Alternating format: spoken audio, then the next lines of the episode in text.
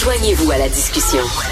Appelez ou textez le 187 Cube Radio 1877 827 2346. Alors, Bernard Drinville, le ministre de l'Éducation, a présenté sa réforme. Il va créer un institut d'excellence en éducation qui va proposer les bonnes pratiques. Hein. Ils vont regarder ce qui se fait en classe. Ils vont dire ça c'est bon, ça c'est pas bon, ça c'est le genre de pratique qu'on appuie, ça c'est le genre de pratique en éducation euh, qu'on désapprouve. Nous allons en parler avec David Santarossa, qui est titulaire de maîtrise en enseignement et en philosophie, puis qui est enseignant au secondaire. Salut David. Salut Richard. Alors donc l'institut va dire euh, parce que bon il y a toutes sortes de méthodes d'enseignement. Euh, l'institut va dire ça c'est bon, ça c'est pas bon. Toi, euh, lorsque tu euh, étudiais pour devenir enseignant, entre autres, tu avais, avais, eu un cours sur l'art d'utiliser les marionnettes dans tes classes. oui, exactement. Donc, je sais, Richard, que tu adores cartographier les dérives un peu à l'université. Oui. Euh, donc, j'ai eu l'idée de, de, venir te parler de ça ce matin. Là. Donc, donc oui, j'étais à la maîtrise quand même. Hein, à la maîtrise en, en pédagogie, on peut quand même s'attendre à du sérieux. Et là, on arrive, euh, j'étais à l'UQTR, donc à Trois-Rivières, et on a une formatrice qui nous explique euh, que utiliser des marionnettes pour expliquer des concepts qui sont en grammaire, qui sont en mathématiques, c'est une super bonne idée, même et peut-être même surtout en fait avec nos élèves de 17 ans. Donc j'imagine euh, J'imagine la scène, l'enseignant qui va devant sa classe et qui explique les participes passés avec euh, sa marionnette euh, de, de, licorne ou, je ne sais trop. Euh, bref, euh, ouais, non, c'était, c'était plutôt drôle, mais en fait, ben, on en rit pour pas en pleurer parfois. Mais écoute, devant des adolescents, les adolescents les a renvoyés promener. Ben, l'idée de, de, ça, quoi, ça avait été utilisé dans certaines classes ou, ou, ou c'est un professeur fantasme qui avait inventé ça, comme ça, qui avait sorti ça de son chapeau? Ça avait été testé dans quelques classes un peu obscures euh, en Angleterre. Euh, euh, je te le dis tout de suite. Et, et, c'est ça qui est particulier, Richard, parce que là, on fait des blagues, on, a du plaisir avec ça, mais il y a toute une idéologie de relativisme à l'université en pédagogie, c'est-à-dire tout se vaut. Peu importe ce que l'enseignant fait en classe, finalement, ça se vaut. Et donc là, tu as un professeur qui peut venir te former sur comment utiliser des marionnettes et c'est mal vu. Et je me rappelle très bien que moi, quand j'étais sur les bancs d'école, c'était moi le bougonneux. C'était moi le, le gars qui disait ben voyons donc ça ça n'a pas d'allure.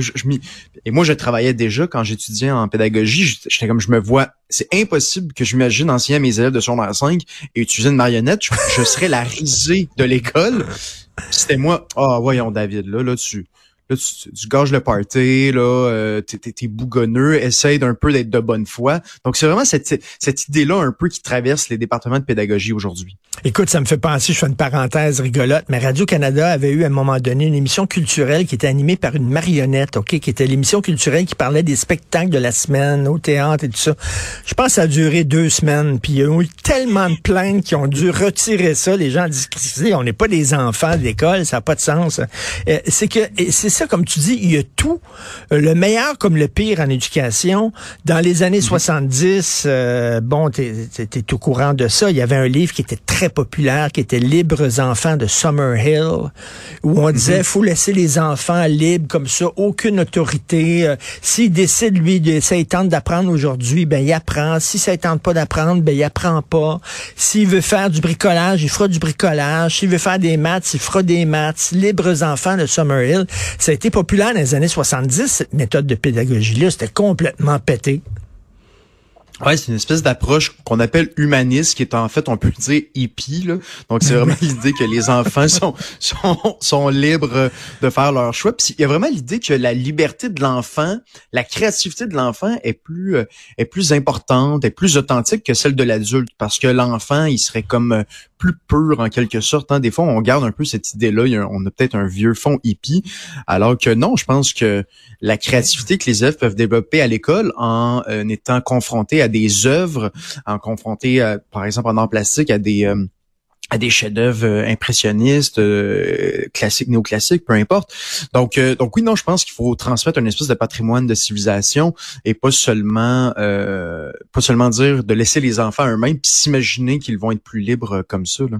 Écoute, récemment, j'ai écrit dans une chronique que enseigner c'est un art, que c'est pas une science, c'est un art. Il y a des gens qui l'ont, il y a des gens qui l'ont pas.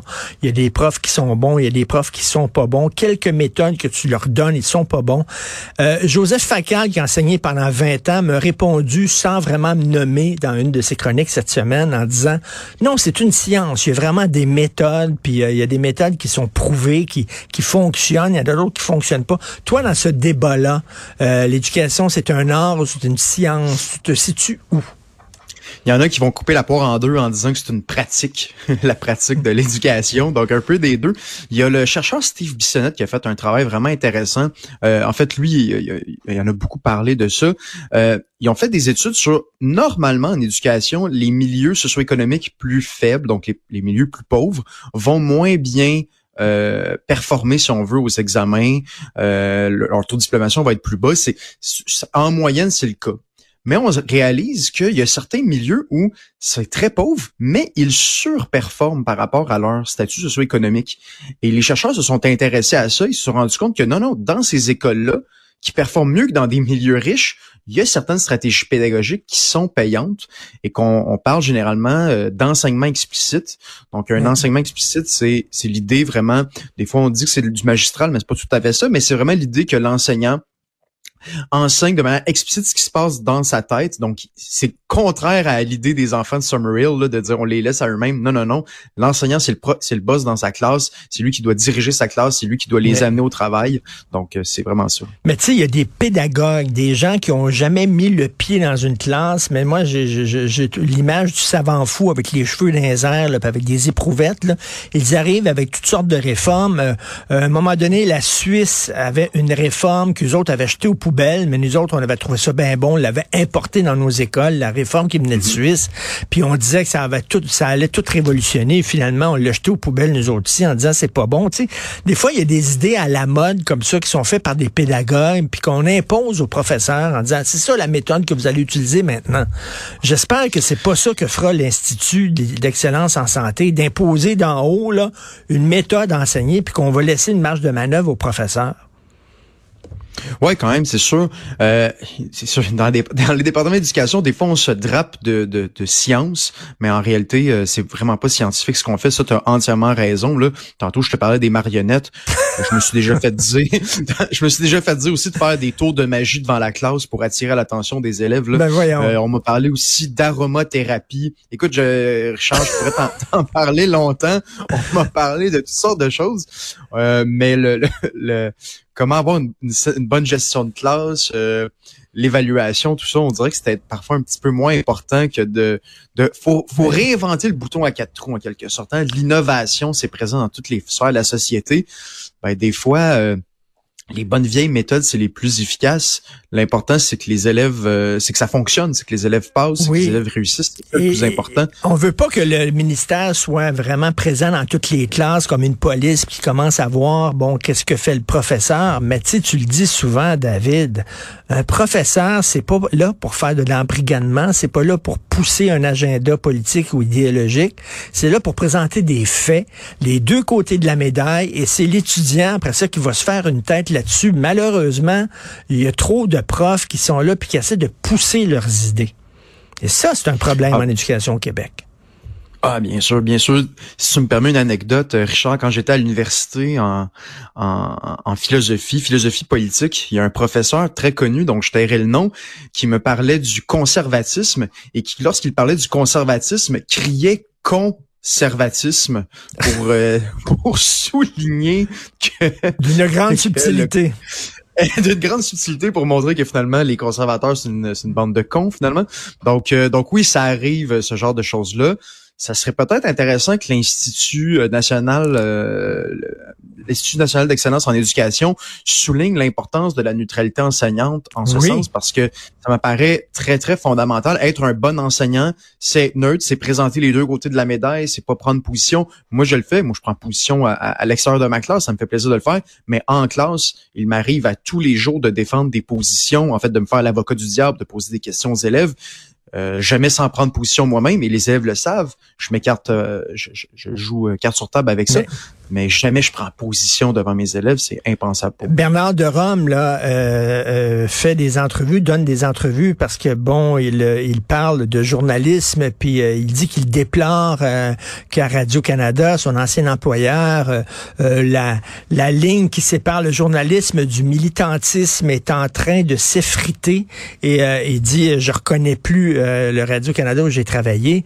on pourrait dire la même chose en éducation aussi. Là, c'est tu un prof ou c'est un militant? Des fois, c'est pas clair. Ouais. C'est vrai. Euh, je pense qu'en même temps, euh, à la défense des enseignants, ça a toujours existé. Hein. Je suis persuadé, mm. Richard, que quand tu étais sur les bancs d'école, euh, tu as eu des enseignants qui te embrigadaient dans certaines idéologies. Eh ben, j'avais, mais toutes mes profs de philo ou presque étaient toutes communistes. Là, là, puis ils roulaient leurs mm. cigarettes. À l'époque, tu pouvais fumer en classe. Là. Et je me souviens, une prof qui était membre du Parti communiste qui roulait ses cigarettes, puis qui nous parlait là, de, de l'Albanie en disant que c'est le régime en Albanie, c'était un régime fantastique alors que Christie, c'est staliniste. C'est mm-hmm. complètement pété. Là. Effectivement, c'est de l'embrigadement. Même dans les années 70, ça se faisait. Ah, exactement, exactement. Donc, je pense que c'est ça, ce que ce qu'on dit là, ça, ça, justifie vraiment que l'Institut national d'excellence doit se mettre euh, se mettre le nez là-dedans. Euh, tout le monde en sortirait gagnant, euh, surtout surtout les élèves en fait. Là. Ben c'est ça, mais c'est bien qu'un institut comme ça, peut-être qui tu qui sépare le grain de l'ivraie comme on dit, puis qui dit, je m'excuse, mais les marionnettes, non. J'espère qu'ils vont dire ça. Ça dépend qui on nomme aussi. Hein. Si on nomme là-dedans, euh, ça dépend qui va faire, euh, qui va être dans l'institut. Si c'est des pro-marionnettes, on va se retrouver avec des marionnettes en classe. Là. Je sais pas. Là. Euh, et je serais pas étonné que ce soit le cas, Richard. Donc, hein, les départements d'éducation sont quand même remplis de, de, professeurs un peu. Tantôt, tu parlais du savant fou. Là. Des fois, ça ressemble un petit peu à ça. Je veux pas caricaturer parce que il y a quand même des excellents, j'ai eu d'excellents professeurs en éducation qui m'ont vraiment aidé à devenir un meilleur prof, mais il y avait aussi quelques euh, quelques illuminés, euh, si je peux dire ainsi là, qui euh, qui, qui qui, si j'avais appliqué ce qu'il m'avait dit, il m'aurait nuit dans ma quête de devenir un meilleur enseignant. Et on voit là, tu sais, des organismes comme la Commission des droits de la personne qui est gangrénée par les woke et puis Amnesty mm-hmm. International, tout ça, etc. Euh, je sais pas qui va être nommé dans cet institut-là, mais ça part de là. C'est important, là, qui on va nommer. Il Va falloir vraiment suivre ça euh, attentivement parce que faut pas oublier que ce genre d'institut-là a un énorme pouvoir. C'est des, des centaines de milliers d'élèves qui sont formés à chaque année. Là. Ça a un, un immense pouvoir, une immense responsabilité pour reprendre une, une citation de Spider-Man. Hein? Oui, c'est ça. donc, euh, donc, euh, donc oui, non, on va suivre ça de, de près, Richard. Puis je pense que ça va être très, très ben, intéressant dans les, dans les prochains mois, prochaines années. En terminant, écoute, euh, je vais essayer de l'avoir la semaine prochaine. Le nouveau recteur de l'UQAM, il dit qu'il veut changer l'image de son université. Là. Il est tanné de cette image-là de gros cégep. Là. Puis il veut avoir une université rigoureuse. Est-ce que c'est de la musique à tes oreilles, ça, David? C'est de la musique à mes oreilles. Je, je vais le croire quand je vais le voir. je pense qu'il juste de laver les graffitis, là, c'est un chantier, là. Donc, euh, juste que notre, c'est Lucam, ça va pas bien en ce moment. Je, souhaite, moi, je suis un grand défenseur de Lucam. Je souhaite que ce soit une belle et grande université, mais en même temps, on est quand même un réaliste, puis on, on voit ce qui se passe actuellement. On jugera l'arbre à ses fruits. Alors, euh, comme ma marionnette dit, merci beaucoup, David, d'avoir parlé avec nous autres. David, c'était David Santarossa, titulaire de maîtrise en enseignement et en philosophie, enseignant secondaire. Bye bye! Salut.